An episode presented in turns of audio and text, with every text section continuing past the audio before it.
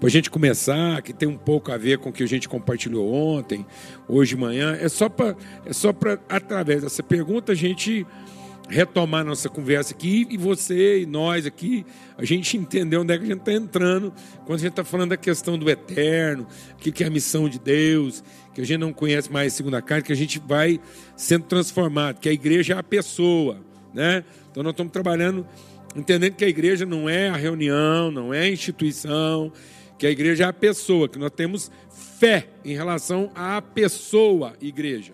Nós não temos expectativa da igreja. Amém? A igreja não é a nossa expectativa. A igreja, como pessoa plena, absoluta, ela nos inspira. Então, a gente não vai à igreja. A gente é a igreja. Então, aquilo que a igreja é no seu absoluto tem que nos inspirar. Amém, amado? E a gente acabar com essas barreiras que a gente tem de que é, a gente é a igreja. Então a Lana deu esse testemunho aqui, todo mundo ficou empolgado. Pelo seguinte, ela está casada com a igreja. Amém, amados? E eu estou aqui empolgado, enfrento os desafios, as perguntas que ela faz, porque eu estou casado com quem? Com a igreja. Então a igreja vai trabalhar, a igreja inclusive reúne para fazer culto, mas isso é só uma parte de ser a igreja. Amém? Glória a Deus. Então a igreja é a pessoa, nessa consciência de apropriação da identidade e natureza de Cristo para cumprimento do seu propósito. Então eu quero fazer uma pergunta. Quando você vê uma situação lá igual assim, Jesus com a, com a mulher hemorrágica, quem lembra daquele texto? A mulher tinha uma hemorragia, 12 anos e tal. Jesus vai lá, cura a mulher, para a hemorragia. Jesus e o cego de Betsaida. Você vê lá, ah, maravilha, quebrantamento. Você já leu aquele texto várias vezes. Então, Jesus e o cego de Betsaida. Jesus e a mulher hemorrágica. Quero te fazer uma pergunta, se seja honesto. Depois desses anos tudo, que você é uma pessoa convertida, depois desses anos todo, com culto, louvor, arrebatamento, coisa, coisa, espírito, louvando Deus, movendo, até hoje, agora, nesse momento.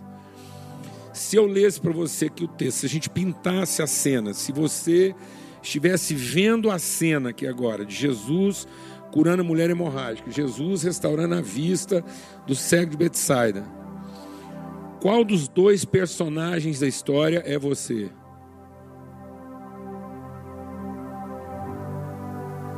Com qual dos dois personagens você, nesse momento, se identifica? Quem é você nessa história? Você é Jesus curando a mulher hemorrágica? Ou você é a mulher hemorrágica sendo curada? Seja honesto.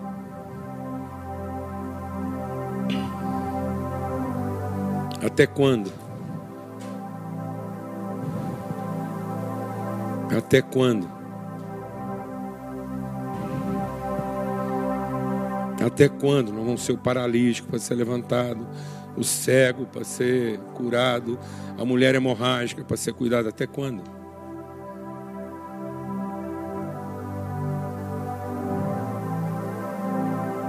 Amém, amados? Aquela história foi contada para iluminar nosso entendimento que nós somos Jesus na história. Amém? É com Ele que nós temos que nos identificar. Quando a gente estiver louvando e adorando aqui, não é a gratidão de de novo estar tá sendo a mulher hemorrágica, o cego sendo curado, o paralítico sendo tocado e sei lá o que, mas é a gente adorar como quem conhece essa natureza de Deus no nosso íntimo e quem está falando de de, de relação íntima e dizendo: Eu estou aqui adorando, porque eu tenho certeza que eu sou teu filho aqui, cumprindo o propósito de revelar a tua natureza. Aí nós alcançamos maturidade, aí a gente parou de ser menino. Amém, amados? Aquela figura paralítica, cega, surda, hemorrágica, aquela figura revela a nossa situação mas Cristo revela a nossa condição. E o Evangelho não é para mudar a nossa situação. O Evangelho é para transformar a nossa condição. Amém, amados? Você crê nisso? Isso aqui não é a congregação das ovelhas, amados. Eu quero te dar uma notícia triste. As ovelhas não estão vindo ao culto. Porque estão à espera dos pastores. Amém. Se você já veio ao culto, no dia que você veio no primeiro culto, você já mudou de categoria. que de acordo com o diagnóstico de Jesus, as ovelhas não estão vindo no culto, elas continuam perdidas como quem não tem. Pastor, e se a gente não parar de se comportar aqui como ovelha e não passar a entender que nós somos os pastores, elas vão continuar sem pastor. Quem está entendendo o que eu estou falando aqui, mano? Glória a Deus, amados. Então a igreja tem que parar de representar a demanda. Glória a Deus. Amém. Vamos libertar. Vamos trazer liberdade para esse ambiente aqui. Cessou a demanda. Glória a Deus. Quando você tiver que trazer uma dificuldade, um desafio, você está trazendo a angústia, não de quem está se vitimizando com o problema, mas de quem está assumindo a responsabilidade dele. Amém? Eu vou repetir, porque às vezes você foi rápido. É o seguinte, em nome de Cristo Jesus, ao terminar isso aqui, daqui para frente, se você tiver que trazer um, um desafio, uma angústia, uma tristeza, qualquer que seja a dificuldade, você está trazendo a angústia de quem assumiu a responsabilidade e não a tristeza de quem tem que ser vitimizado por alguma coisa. Amém. Amém. Em nome de Cristo Jesus, o Senhor. Bem-vindo à angústia de quem assumiu a responsabilidade. Não há o menor sentido não há o menor sentido. É uma falácia um povo como esse aqui continuar trazendo a sua tristeza por estar sendo vitimizado por qualquer tipo de situação. A criação geme à espera de que os filhos de Deus se revelem. Não é Jesus que vai trazer a redenção, amados. Ele já trouxe. Jesus já veio. E ele deixou aqui para nós o Espírito de Cristo. Agora, quem traz a redenção é Cristo através do seu corpo, e o seu corpo somos nós. Amém? É a igreja, o corpo vivo de Cristo, a plenitude daquele que opera tudo em todos, em todas as coisas. Nós somos o complemento daquele que opera. Glória a Deus. Então nós cremos em ser igreja. E se você tiver que sofrer, se tiver que tá você acha que está sofrendo por alguma coisa, sofra por ser igreja. Que é disso que você vai morrer. Amém? Isso tem que matar a gente. Glória a Deus, amado. Mas se a gente tiver que morrer, a gente morreu não, porque foi vitimizado. Glória a Deus. Bala perdida só mata incrédulo porque está perdida. Então. Amém? Se uma bala matar um cristão, essa bala foi salva. Então a gente salva até bala. Amém? Porque se ela tivesse matado um incrédulo, era uma bala perdida, mas matou um cristão, é uma bala salva, uma bala achada, cumpriu um propósito, tá tudo certo. Amém? Glória a Deus, mano. Aleluia. Na vida do cristão não tem nada perdido todas as coisas cooperam. Glória a Deus. Então abra sua Bíblia lá em Efésios, no capítulo 4. E dando sequência àquilo que a gente compartilhou ontem. Né? A gente terminou ontem falando daquele esforço pela comunhão, o esforço pela unidade, é um esforço diligente, diga comigo, diligente. Então isso tem que haver uma intencionalidade, nós temos que passar o nível da intuição. A vida da igreja, a comunhão dos irmãos, o zelo, o cuidado pelas relações, a sensibilidade que a gente tem em saber identificar aquilo que quer comprometer, aquilo que quer corromper, aquilo que quer produzir amargura. Então nós vamos nos tornando pessoas sensíveis a qualquer tipo de formação de amargura no nosso coração. Amém? Então deixa o Espírito de Deus ministrar o seu coração. A única coisa que desanima a gente é a perplexidade. O problema não desanima você. Ninguém está desanimado. Se tem alguém aqui desanimado, não é por causa do problema. E nem por causa da gravidade dele. Porque a única coisa que é, desanima a gente é a surpresa, é a perplexidade. E a perplexidade revela o nosso orgulho, porque revela a nossa presunção. Toda forma de perplexidade revela a surpresa. Se é uma surpresa, é falta de conhecimento. E falta de conhecimento é porque em algum momento eu laborei um processo, eu laborei um ideal sem revelação, por isso que eu estou surpreso. Porque se eu tivesse laborado por revelação, não haveria surpresa, portanto não haveria desânimo. Então eu estou desanimado porque em algum momento eu usei o meu orgulho para projetar as coisas. E no meu orgulho eu presumi dos outros e das situações aquilo que eu não deveria ter presumido. Então cada vez que eu estou perplexo, isso revela a minha vaidade e a minha soberba de um suposto certo. E deixa o Espírito de Deus ministrar o seu coração. O diabo não vai tentar você a um erro. O diabo vai tentar você a supor que o seu certo é bom.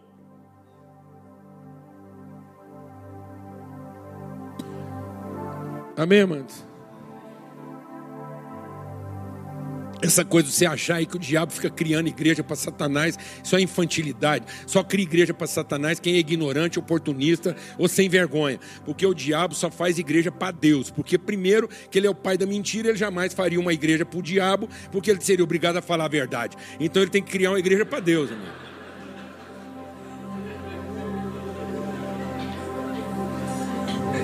Amém? Ele tem que criar uma igreja para Deus fora do seu propósito. Então o diabo vai tentar você com um suposto certo. É nos nossos certos que nós estamos equivocados. E é a partir dos nossos certos que é gerada uma perplexidade que vai se desdobrar em raiz de amargura e vai comprometer as relações. Então, não havendo perplexidade, não haverá desânimo. Por isso que Paulo diz perplexos, mas não desanimados. Glória a Deus. Então, esse esforço diligente. Então, nós temos que ter mais intencionalidade e entender a relação como um absoluto referente e não como um relativo consequente. Relação na igreja, comunhão, unidade não é um relativo consequente, é um absoluto referente. Me inspira. Amém, amado? Então eu não tenho expectativa da relação, eu tenho certeza dela. Eu me submeto ao absoluto da relação. A relação é senhora da minha decisão. Amém? Mas não é refém das minhas emoções, dos meus sentimentos ou das minhas impressões. A relação nunca está refém das minhas impressões, porque ela é senhora das minhas convicções. Glória a Deus. Então é um esforço diligente. Tem que diga-me diligente. Então não é um esforço apaixonado, é um esforço o quê? Consciente. Há uma intencionalidade. Agende isso. A comunhão não vai acontecer espontaneamente, porque é do Espírito, que é do Espírito não acontece espontâneo. Aquilo que é do Espírito sempre vai ter a resistência da carne. Toda vez que você trabalhar em favor da comunhão, o inferno inteiro vai se levantar, as circunstâncias, vai, os cachorros vão ficar endemoniados, o trânsito vai pegar, o mundo vai tremer, porque não quer que isso aconteça. Amém? Glória a Deus, amado. Eu vou insistir nisso, a gente não está exagerando. Enfim, e aí eu vou voltar, a gente terminou isso para voltar um versículo antes agora dizendo o quê? E com toda humildade, mansidão, com longanimidade, suportando-vos uns aos outros. Então, essa humildade é parar de pensar o suposto certo. É entender que Deus não te chamou para o certo, Deus te chamou para o bom. E o que é bom? É que o homem não seja só. Porque não é bom que ele seja só.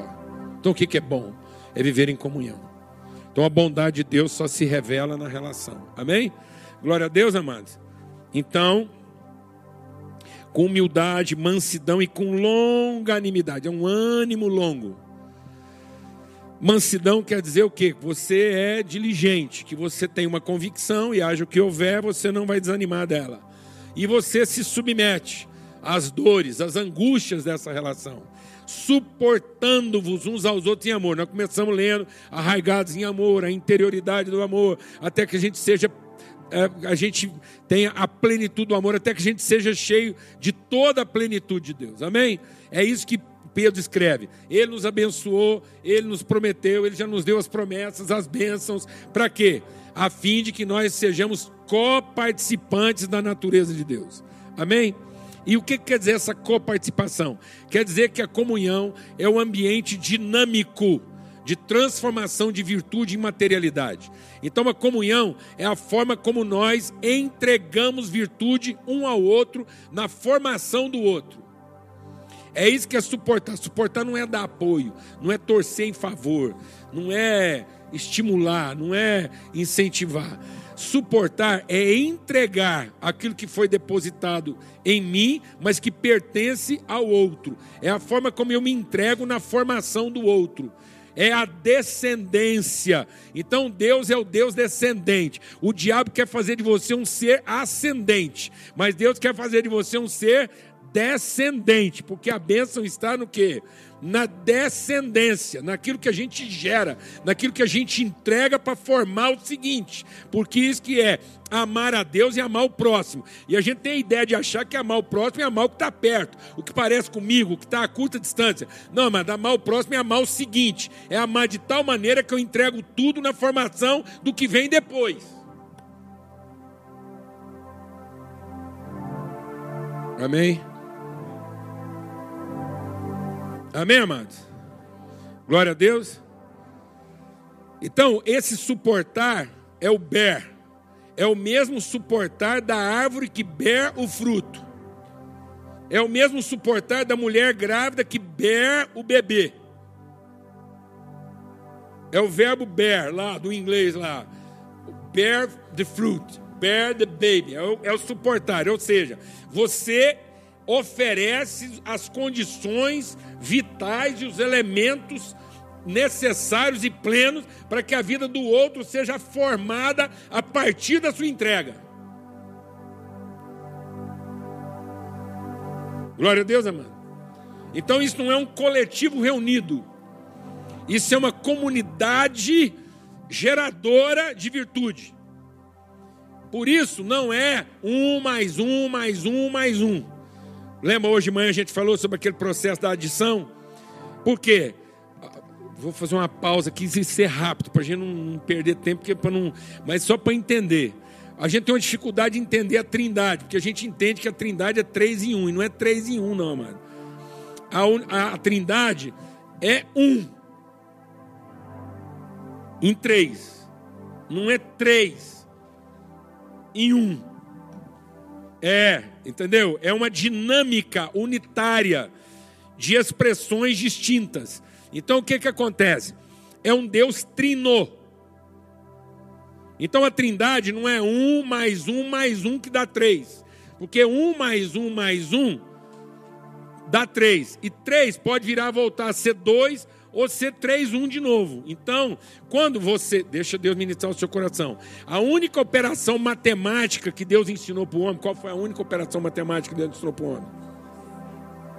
Multiplicar. O resto que ensinou foi o capeta, porque tudo que a gente precisava aprender era só multiplicar.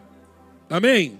Porque quem multiplica não divide e nem subtrai, só multiplica. Por isso que quando uma pessoa pega um, um pão e parte, ele não está o quê? Dividindo. Ele está potencializando o pão para que ele produza, ele está emprestando virtude ao pão. Amém? Num processo multiplicativo, porque ele tem certeza que não faltará pão. Vou explicar isso melhor. Quem soma, subtrai ou divide. Então Deus não é mais um, mais um, mais um. Deus é um vezes um vezes um, que dá quanto? Um. E aí ele continuou, que vezes um, vezes um, vezes um, continua dando quanto? Um. Então o que, que João viu lá? Viu um a, zilionésima potência, que é um vezes um, vezes um, vezes um que continua dando quanto? Um.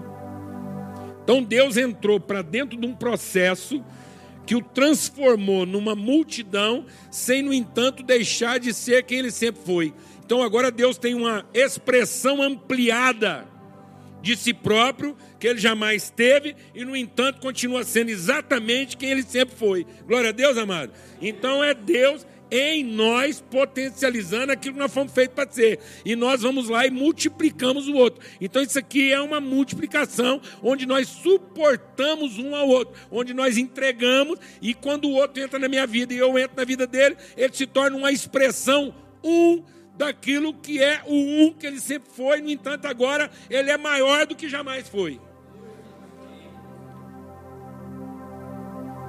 Amém? Ficou confuso? Não. Não, tenho certeza que você entendeu tudo. Porque agora ele é um um, a sua máxima potência, que continua sendo um, mas está na expressão plena e absoluta da sua unidade. É o Deus Trino. Por isso que ele é amor, graça e comunhão.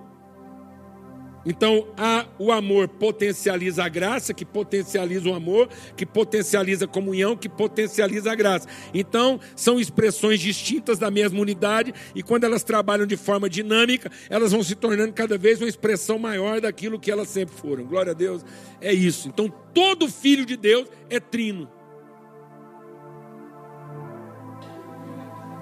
Então, todo filho de Deus é formado de quê? Amor, graça e comunhão, batizados em nome do Pai, do Filho e do Espírito Santo. Glória a Deus, amado. Então, todo filho de Deus é tão trino quanto Deus é trino, porque todos nós somos formados de quê?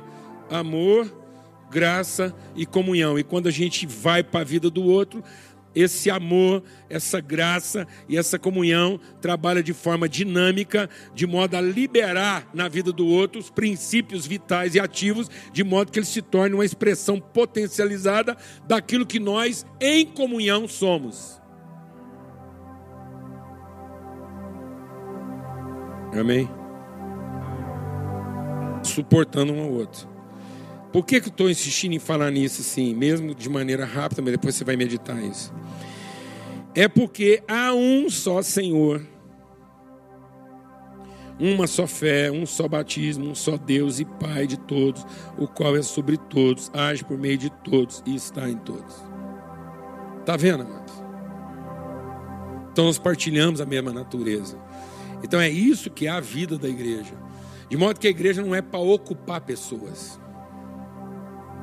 A igreja, ela não se estabelece na medida em que ela propõe atividades. A igreja, ela se desenvolve na medida em que ela trabalha a consciência da identidade do propósito. E, no entanto, nós estamos usando a igreja para ocupar as pessoas e não para potencializar as pessoas nas suas vocações.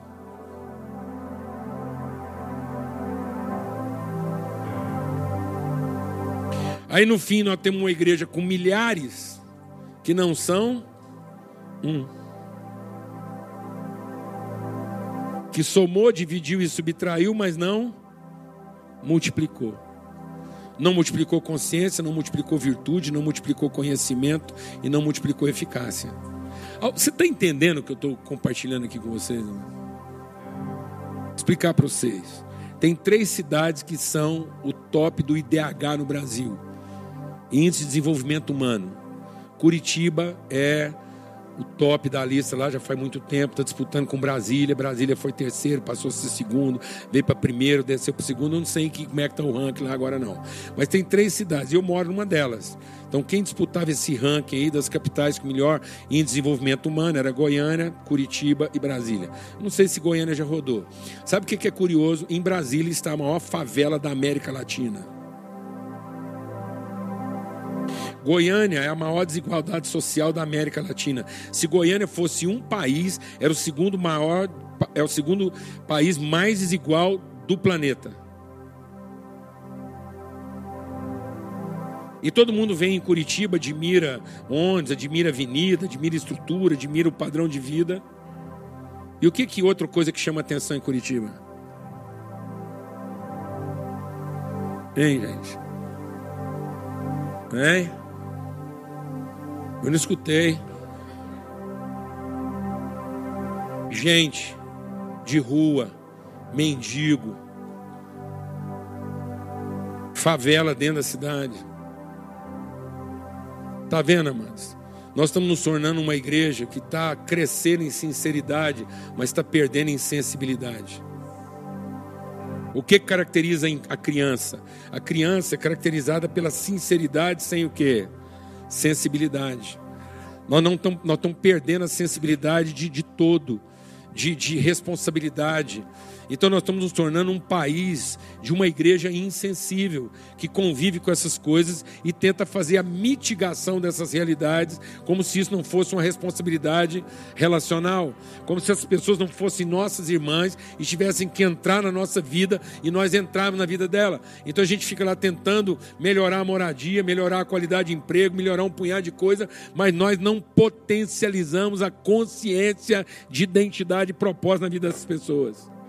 Nós só melhoramos a qualidade de ocupação delas. Quem está entendendo o que eu estou falando aqui? Porque não estamos entendendo que há um só o quê? Pai. E aí a gente acha, a gente acha que a gente lê João, né? Mas a todos quantos o receberam, receberam o poder de ser filho. Então a gente começa a achar que Deus é pai dos que creram. Não, mano, Deus é pai de todos, como está escrito aqui. E os que creem recebem o poder de ser filhos e agora passarem a ser o protagonismo de revelar a virtude de ser redentor do mundo. Então aquele cara lá que está lá na rua, ele está à espera de quê? Se tornar crente ou saber que é filho? Nós estamos lá para pregar o evangelho que o adicione à comunidade dos crentes ou que potencialize a consciência dele de quem ele já é. Nós estamos lá para ter contato com ele, para suportá-lo ou para que ele nos sustente. Vou repetir porque às vezes foi rápido. Seguindo, nós estamos evangelizando pessoas para suportá-las ou para aumentar o número daqueles que nos sustentam.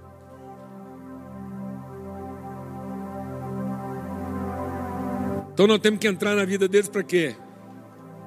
Para suportá-los em amor, para que de forma dinâmica, quando você passar por dentro da vida dele, aquilo vai dar um uma turbina, vai ser um ball bearing suporte. O que, que é? Sabe aquela coisa do rolamento, que é o ball bearing? O que, que é o rolamento? É aquela, é aquela forma de conexão que ela é dinâmica e quando você entra nela, ela é um acelerador de processo porque ela não impede, ela não bloqueia, ela não limita, ela dinamiza. Então a igreja tem que ser esse ambiente de suporte que dinamiza a potencialidade das pessoas e devolve às pessoas a sua vocação, em vez de ser esse ambiente que ocupa as pessoas e as impede, gerando vínculos fixos e inertes.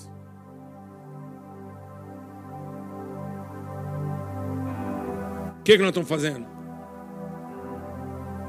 Nós estamos ocupando as pessoas ou estamos potencializando as pessoas? Nós estamos trazendo as pessoas para nossas atividades ou nós estamos entrando na vocação delas?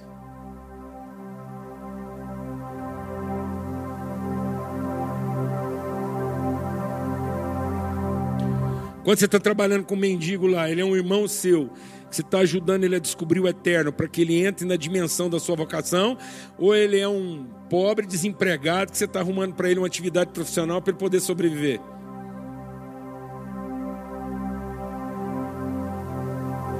Amém, irmãos? Amém? Glória a Deus.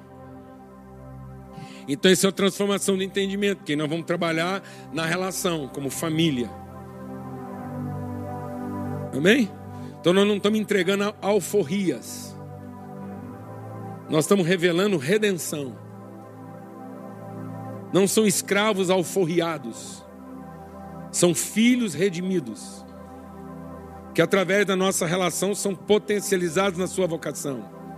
São devolvidos ao plano original de Deus. São reconciliados com o seu eterno. Glória a Deus.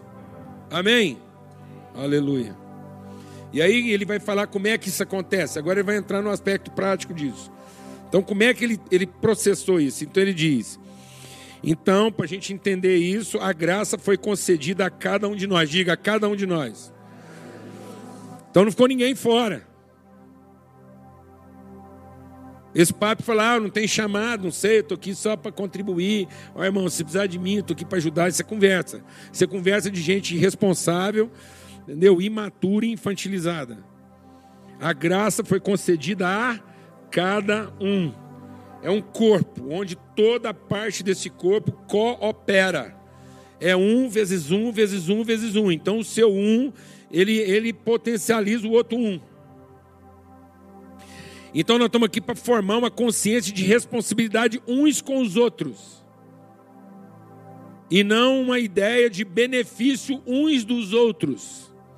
Eu não estou aqui para ser beneficiado pela reunião. Eu estou aqui para assumir a responsabilidade do encontro.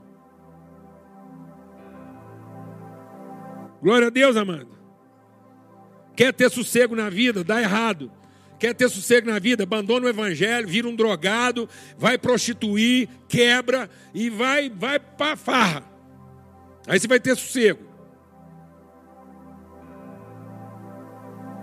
Alguém liga para uma pessoa quebrada de madrugada? Alguém pede ajuda para um alcoólatra, para um vagabundo?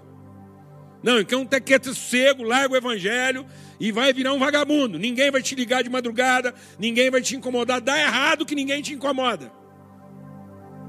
Quer ter sossego, casa com a mulher ruim, porque o dia que ela largar de você, todo mundo vai achar que você é um santo.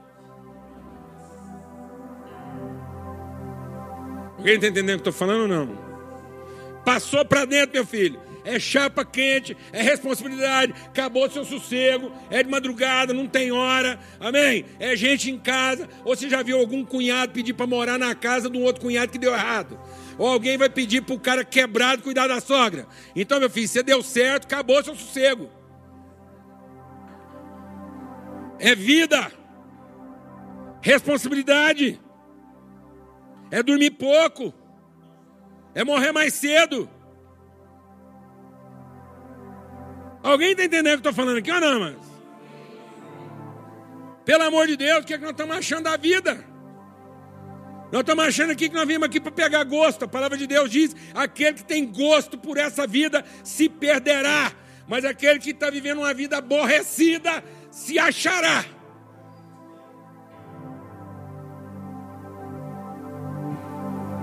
Amém, irmãos? Então nós estamos aqui para um propósito. Aí você aproveita, qualquer intervalinho que der de satisfação, de uma coisa mais agradável, você aproveita que vai passar logo. Entendeu? Jesus é um tipo de Salvador Jesus é um tipo de salvador que desaponta. Você pensa bem, o filho de Deus vem para o mundo, o filho de Deus, o filho de Deus, veio cá, falou que era filho, que era o pai dele, veio aqui, poder para tudo. Você pensa bem, amado. Jesus, três anos aqui, o que, que ele podia ter largado? Aí ele vem cá, passa aqui, enfrenta o Império Romano, em vez de Jesus chegar lá, já meteu uma ordem espiritual em cima do Pôncio Pilatos, está amarrado, de joelho, mão para trás, sai dele, pronto. Pegar o Herodes, dar uma enquadrada no Herodes, estava até hoje procurando uma manada de porco para enfiar dentro. Então você está entendendo o que eu estou falando? Mas não. Mas não, Jesus não podia, Jesus não precisava ter curado um cego, ele podia ter acabado com a cegueira, passava a mão assim e falava assim: não mais cego, não mais aleijado. Maconha não dá barato e álcool não deixa bêbado. Acabou, amado. Era a vida que nós estávamos pedindo a Deus.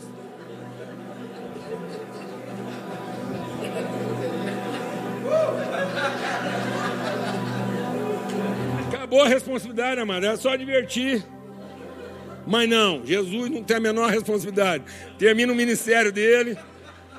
Jesus termina o ministério dele, junto os discípulos, os discípulos lá esperando. A palavra final é assim: gente quer falar para vocês. Primeiro, que eu estou indo embora. Segundo, que nesse mundo vocês vão ter tribulações. Mas, gente, isso é conversa com um Salvador? Ele está indo embora está indo embora e está largando para trás um mundo de quê? Tribulação. Aí ele fala assim: Mas vocês têm de bom ânimo, deixa a minha paz, minha paz vos dou, venci o mundo.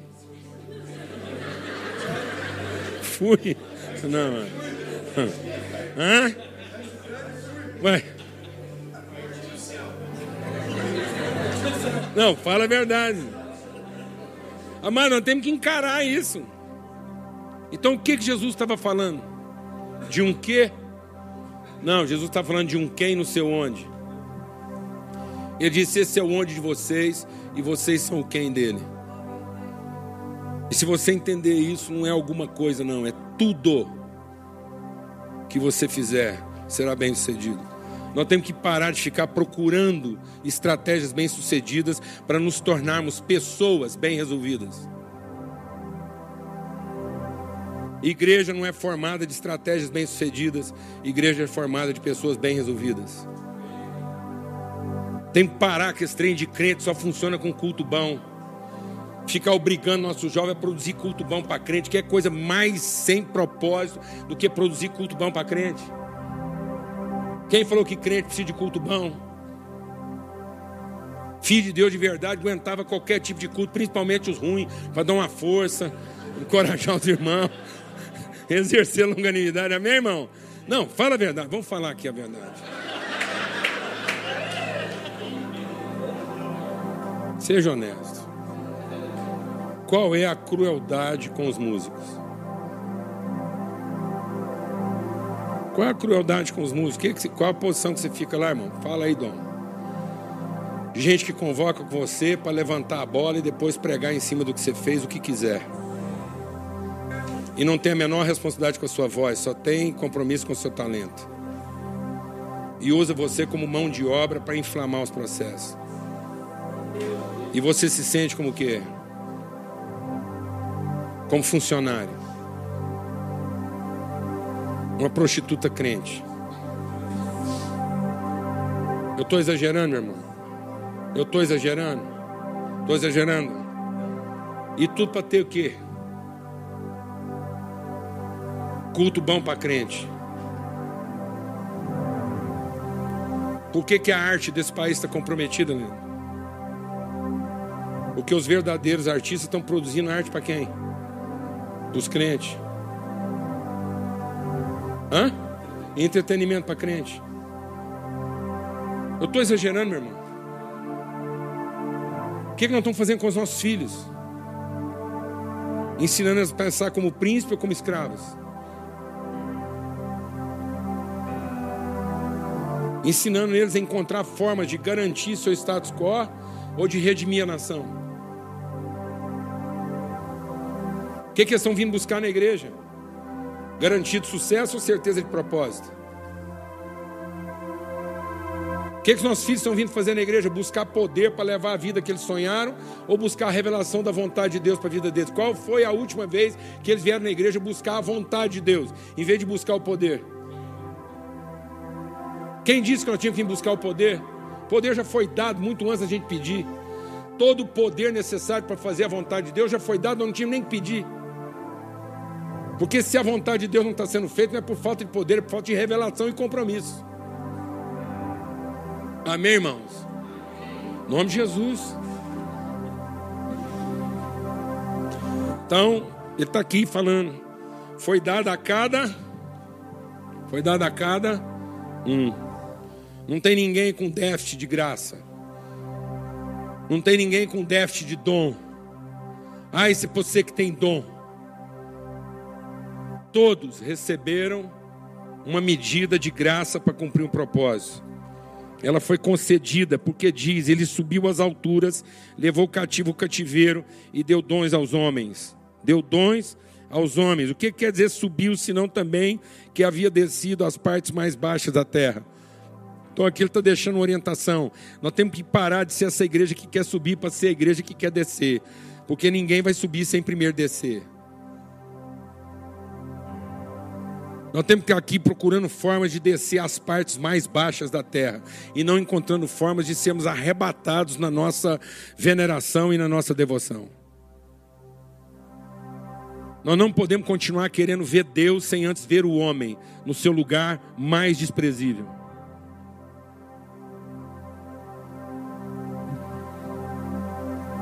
Está me entendendo isso, amado? Porque a Deus nós já vimos. E nós não viemos aqui para ver Deus de novo, porque nós já vimos. Nós vimos a Cristo, a perfeita imagem de Deus. Ele se revelou a nós, nós vimos a luz. Agora aqui nós vamos encontrar formas de descer às partes mais baixas da terra. Nós não viemos aqui para olhar para cima, nós viemos aqui para aprender a olhar para baixo. O primeiro anjo que apareceu para os discípulos, logo depois que Jesus foi arrebatado aos céus, ele produziu uma exortação. Ele disse: Por que vocês estão olhando para cima? Então, se um anjo aparecer para nós aqui, ele não vai perguntar por que, que nós não estamos olhando para cima, ele vai perguntar por que, que nós ainda estamos olhando para cima. Porque não somos nós que vamos subir, é ele que vai descer. Glória a Deus, amados. Amém? Faz sentido? Então tá bom. Então ele fala aqui. Aquele que desceu é também o que subiu acima de todos os céus para encher todas as coisas. Ele mesmo concedeu uns para apóstolos, outros para profetas, outros para evangelistas e outros para pastores e mestres, com vistas o aperfeiçoamento dos santos. Diga comigo, aperfeiçoamento dos santos. Lembra que a gente falou ontem a comunhão dos santos para produzir santos. Então a ideia é de que através da nossa santidade Deus seja visto. Então ele está trabalhando a santidade. Santidade quer dizer que a minha vida está plena, ela não tem lacunas de amargura, ela não tem lacunas de carência. Santidade quer dizer que eu estou nessa condição de vida que eu não faço nada mais por necessidade nem por interesse. A igreja tem que encontrar esse nível de maturidade nos dias de hoje, em que ela não está fazendo a coisa porque ela é necessária ou porque ela é importante. A gente não vai lá cuidar dos pobres porque é necessário, nem porque é importante. Sabe por que a gente vai cuidar? Porque eles são nossos irmãos e é assim que a gente é. E a gente não sabe ser do outro jeito, não. Não é porque é necessário. Nós não estamos fazendo isso porque é necessário. Porque se fosse só porque é necessário, Deus mandava maná para eles lá, resolvia o problema, acabava com aquela desgraça, estava tudo resolvido. Então, se alguém podia ter resolvido isso, é Deus. Por que, que ele não resolveu? Por que, que ele está entregando essa responsabilidade para nós, amados? E ele mesmo não resolve essa questão? Para a gente entender a pessoa que a gente é, do que é que a gente se ocupa, qual é a nossa essência. De que substância nós somos feitos? A fé é a certeza das coisas que ainda não se veem, a firme convicção daquelas que esperam. Isso não fala das coisas que você vai receber, isso fala das coisas que vão se revelar através de você. A fé é para você ter uma convicção de você, de alguém que você ainda não viu, mas você tem certeza que você já é. Amém, irmão? Não é para ficar recebendo coisa de Deus. A fé não é para receber. A fé é a certeza do que, tendo recebido, nós estamos prontos a sacrificar. Então a fé não é para receber, é para sacrificar o que nós já recebemos. Fé não é a expectativa do que vamos receber, fé é a certeza do que já recebemos e com que propósito. Glória a Deus. Então, quando Deus apresenta para nós um problema, é porque com certeza nós somos o responsável por ele e nós já temos as condições de resolver aquilo. Então, em vez da gente se vitimizar, a gente tem fé de que vai se revelar através de nós aquilo que ainda não foi visto. Que nós somos os filhos de Deus para aquela hora. Foi para essa hora que eu vim. Então a gente não se vitimiza, a gente agarra. Amém, mas? Aleluia. Então ele está dizendo: com vistos do aperfeiçoamento do santo, para quê? Para desempenho do seu serviço, da sua vocação. Para quê?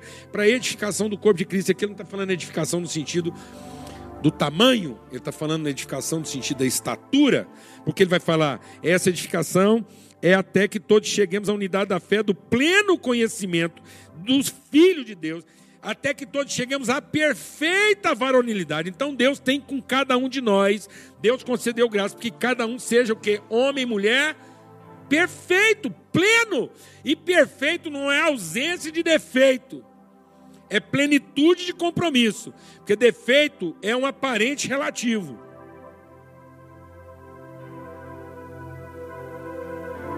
Porque nós olhamos para Jesus e não vimos nele beleza que nos agradasse. Então, até em Jesus a gente achou o quê?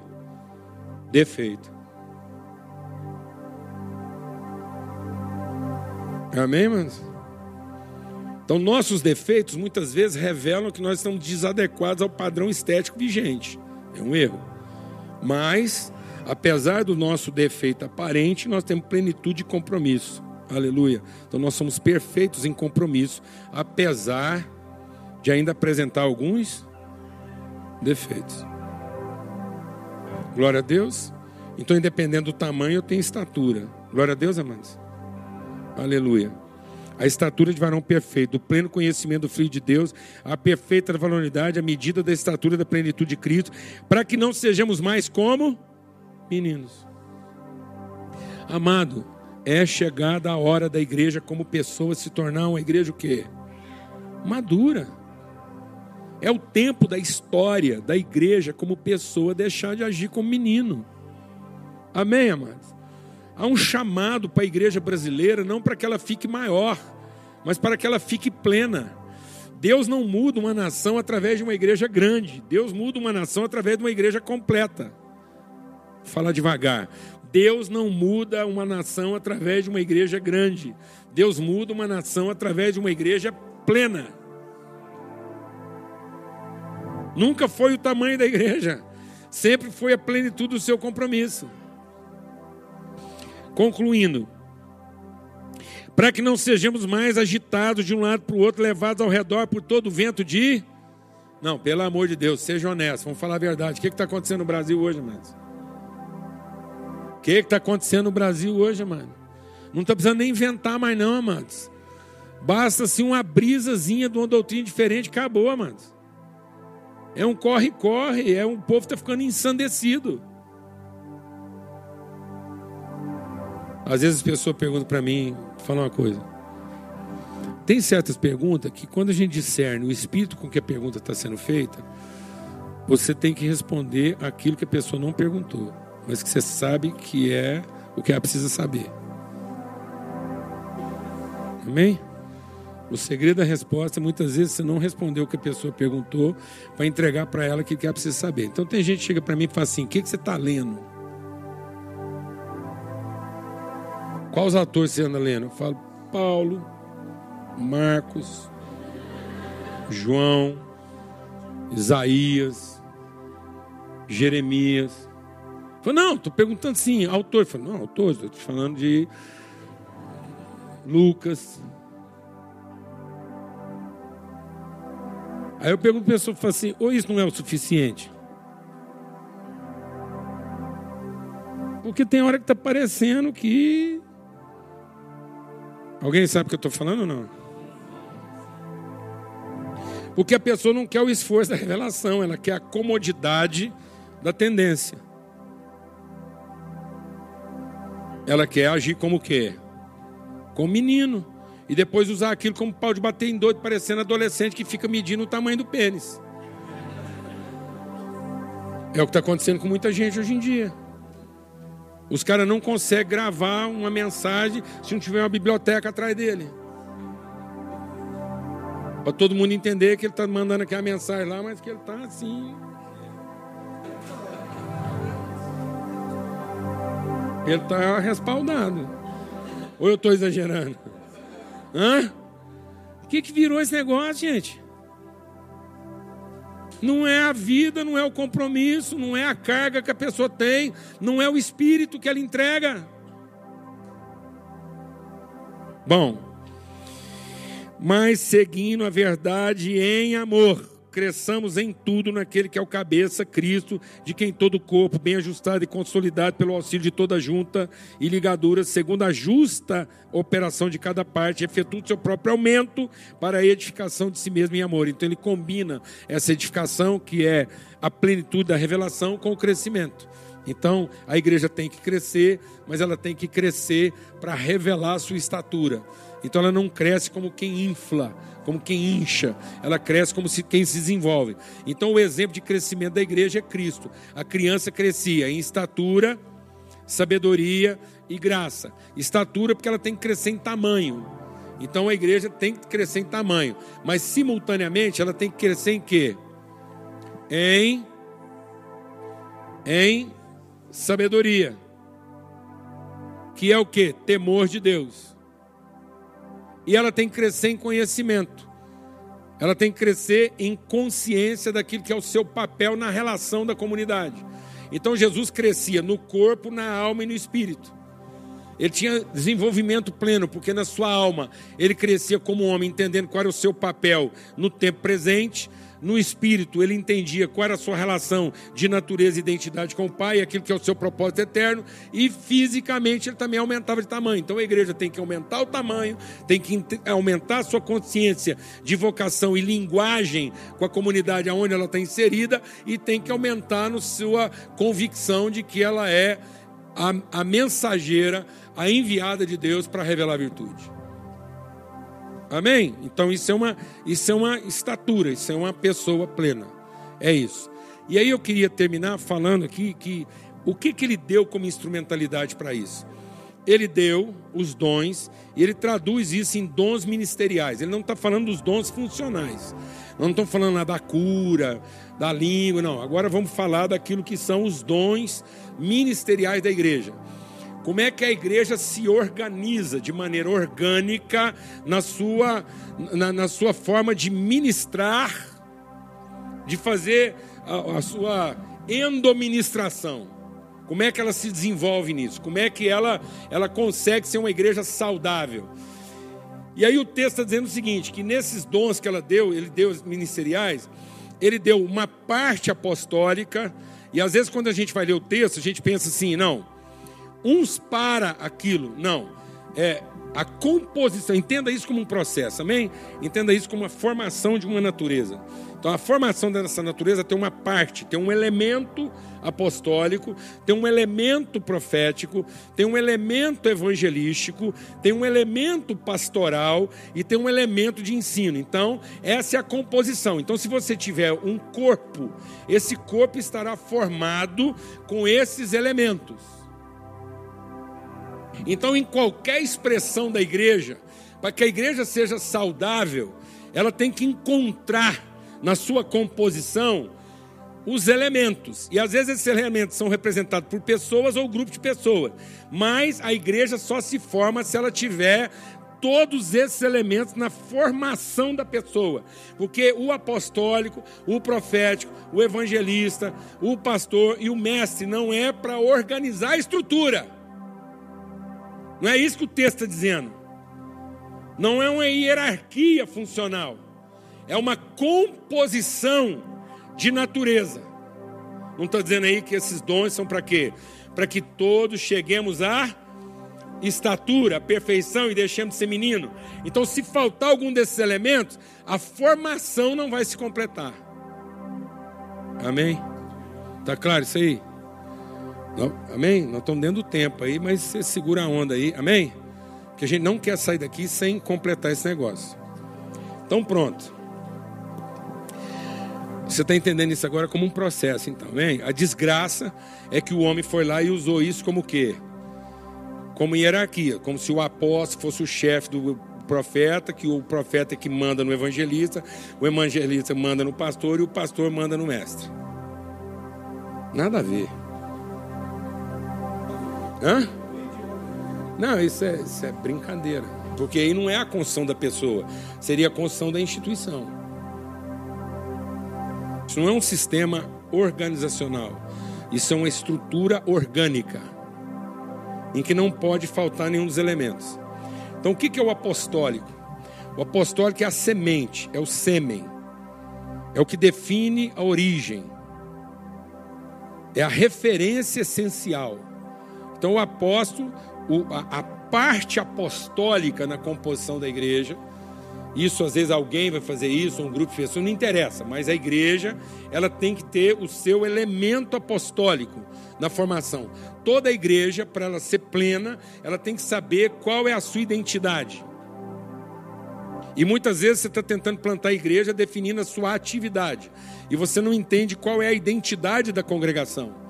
Então, muitas igrejas hoje estão padecendo crise de identidade, porque elas estão tentando se viabilizar através de uma funcionalidade nas suas atividades, mas ela ainda não entendeu qual é a sua identidade. E aí ela começa a fazer comparações o quê? Do aparente. Lembra que a gente começou falando lá do aparente relativo, em vez dela pegar o subjetivo absoluto?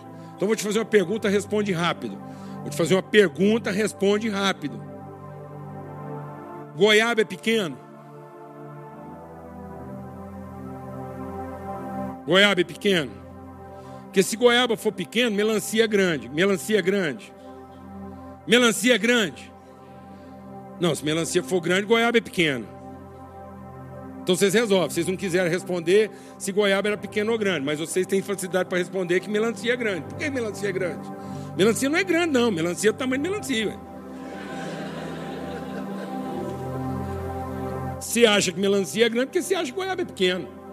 Se você colocar uma melancia do lado da outra melancia, qual é a única coisa que interessa? É o tamanho dela, interessa se ela presta. Está entendendo o que eu estou falando ou não? E agora presta atenção, porque imagina uma goiaba.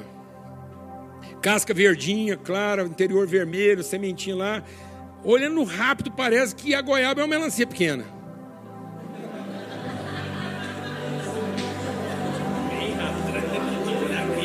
Não, eu falo assim. Pum, pum, cara não entendido, ele vai olhar a aparência e falar assim: você é até capaz de virar uma melancia. Deixa crescer. Deixa crescer. Então vou te fazer outra pergunta: elefante é grande? Então coelho é pequeno. Não, coelho é pequeno. Coelho é coelho, elefante é elefante. Então eu tenho que saber qual é a minha identidade. Porque eu conheço muito pastor que foi chamado para ser goiaba, está tentando ser melancia.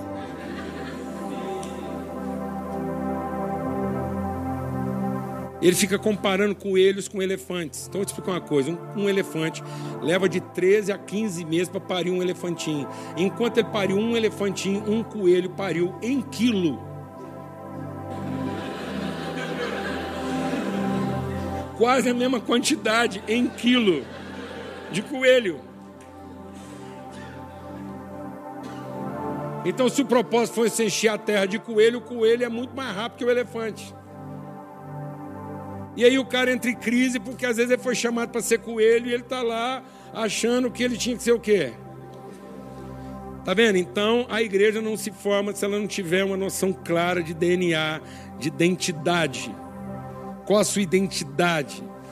Quais as suas características? Amém? Então, para a gente entender isso melhor, vamos olhar lá para o livro de Gênesis.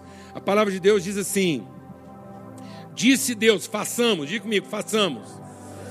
O homem de modo que ele seja a imagem da nossa semelhança. Ponto. Isso é a identidade. É o que Deus diz que vai fazer. Amém? Então, tudo que Deus vai fazer na vida do homem é para que, de alguma forma, Deus não está falando ainda da forma, Ele está falando da identidade. Qualquer que seja a forma, amém? essa a vocação do homem é ser uma revelação visível e tangível das virtudes invisíveis de Deus. Se nós como igreja não estamos fazendo isso, não adianta tamanho, não adianta cor, não adianta nada não. Então a primeira coisa que você precisa saber como igreja é o quê? Qual que é a sua vocação? Qual que é a sua identidade? Você foi feito para ser o quê? como igreja. Exato. Então, ele te deu uma identidade, seja coelho, ou seja elefante, seja goiaba, seja melancia, você não tem que ficar em crise. Amém? Não sei se é de caixa, não sei se é rasteiro, não sei se dá em pé, interessa. Amém? Glória a Deus. Aí, tendo dito Deus que faria, isso é o apostólico. Você está entendendo o que é o apostólico? É o DNA, a identidade. Tendo dito que faria, ele fez o profético. Ele criou. Então Deus, dizendo que faria, essa é a origem. A nossa identidade é que nós somos co-participantes da natureza de Deus. É isso. Essa é a nossa vocação, essa é a nossa identidade. Aí ele criou. Ele, ele estabeleceu uma forma. Não quer dizer que ele formou, mas quer dizer que está criado. Isso é igual um, um, um, um construtor. Ele determinou o que ele vai fazer, aí ele vai lá e estabelece o que é isso. Então, esse é o profético. O profético é a forma acabada do que ele diz que faria. Então a igreja, para ser igreja, ela tem que ter uma percepção clara de qual é a sua identidade e o que, que significa isso como forma acabada, para que ela não tenha uma expectativa, ela tenha uma revelação dela mesma. E muitos pastores estão trabalhando em cima de uma expectativa do que, que eles poderiam ser. Quase todo profeta entrou em depressão. Deixa o Espírito de Deus ministrar o seu coração. Muitos pastores estão entrando em depressão. E quase todos os profetas entraram em depressão. Por quê? Porque quando Deus deu para eles uma revelação, ele confundiu isso com um ideal. Aquilo que deveria ser uma referência de absoluto se transformou para ele num ideal de futuro. Aí ele passou a trabalhar como se bom que fosse, talvez seja, quem sabe será. Em vez de trabalhar em cima de um assim é. Então você precisa ter uma revelação profética, não de futuro, mas de absoluto. Ter uma percepção de eterno daquilo que Deus disse que você é, como ministério, como igreja, como congregação para que a gente não trabalhe em cima de uma expectativa, para que as circunstâncias não determinem o nosso estado de ânimo, para que as circunstâncias só revelem o tamanho da nossa bronca, mas não a força do nosso compromisso. Quem está entendendo o que eu estou falando aqui? Então, o profético não é futuro. Por que, que o profeta ficou confundido com o cara que adivinha o futuro? Porque, como ainda não estava materializado, Deus revelava o profético que era o eterno e o cara tinha tendência de achar que aquilo era futuro. Quando você coloca aquilo que é para o futuro, você deixa lugar para a ansiedade. Então, quem ensinou a gente a pensar em tempo e não em eterno? O diabo. Qual foi a única coisa que Deus fez? Fez você pensar no amanhã. O diabo virou para você e falou assim: no dia em que você fizer, então você será. Aí nós deixamos de ter uma referência profética para ter uma expectativa idealizada. Então não trabalhe o seu ministério em cima de uma expectativa idealizada, de um ideal, de um quem sabe será, que bom que fosse, um talvez seja. Trabalhe em cima de um assim é. Então Deus mostrou a semente e mostrou o fruto com a sua semente. Então, o apostólico e o profético definem a natureza. Então agora a igreja está definida na sua natureza, o seu quem para o seu onde. Agora nós vamos entrar na parte ministerial que envolve o que? Como é que nós vamos trabalhar os processos para aquilo que é o apostólico estabelecido se torne o profético revelado? Quem está entendendo o que está falando aí? Para não ir muito depressa. Então eu tenho um, um apostólico revelado, um, um, apostólico estabelecido, então tem uma semente incorruptível lançada e tem um profético revelado. Então agora nós vamos evangelizar, nós vamos pastorear e ensinar para sair do apostólico para o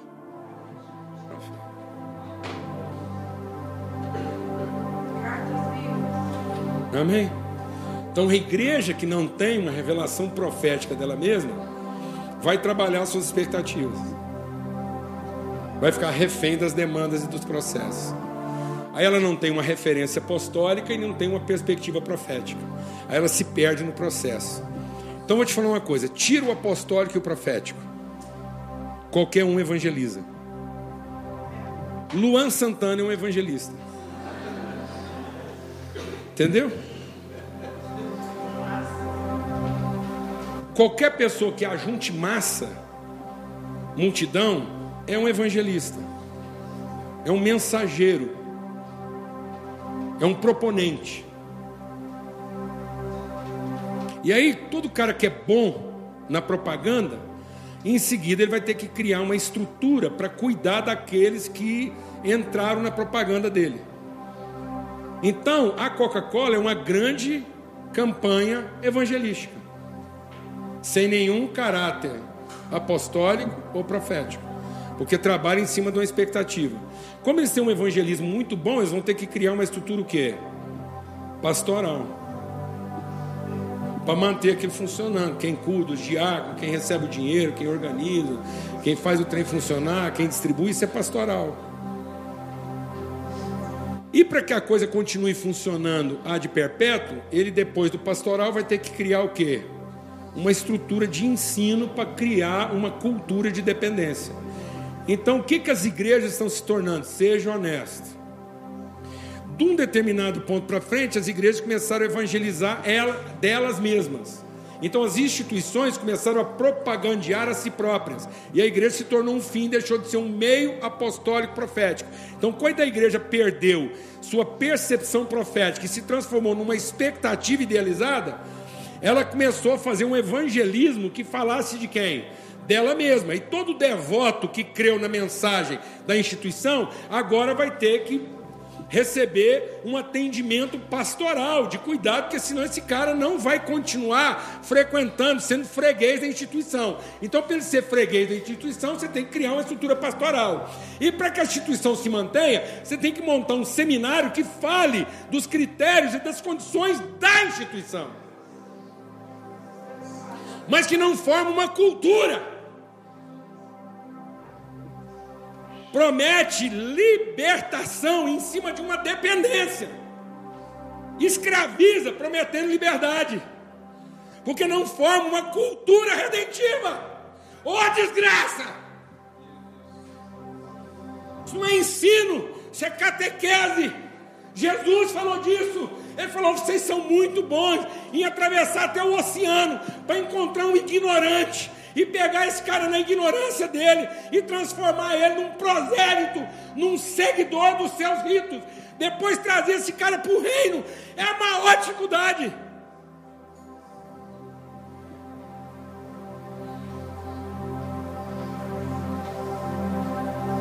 Alguém está entendendo o que eu estou falando aqui, amado?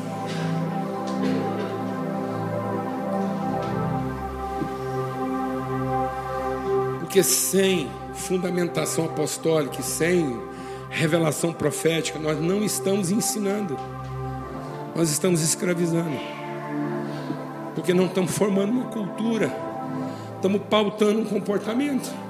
Isso é cruel, isso é cruel, isso é uma crueldade cometida em nome de Deus, isso é do inferno, isso é Lúcifer. Amém, irmãos? Em nome de Jesus. Liberte-se das suas expectativas. Liberte o seu povo das suas expectativas.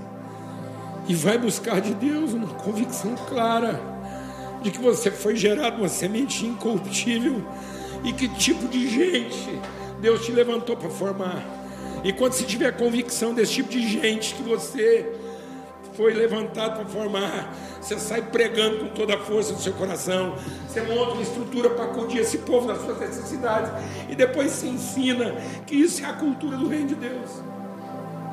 Mas não deixe essas pessoas se tornarem escravos das suas carências, das suas expectativas, nem das suas inseguranças. Traga a redenção para a terra. Amém? Para que a gente forme homens e não meninos escravos de doutrinas. Glória a Deus.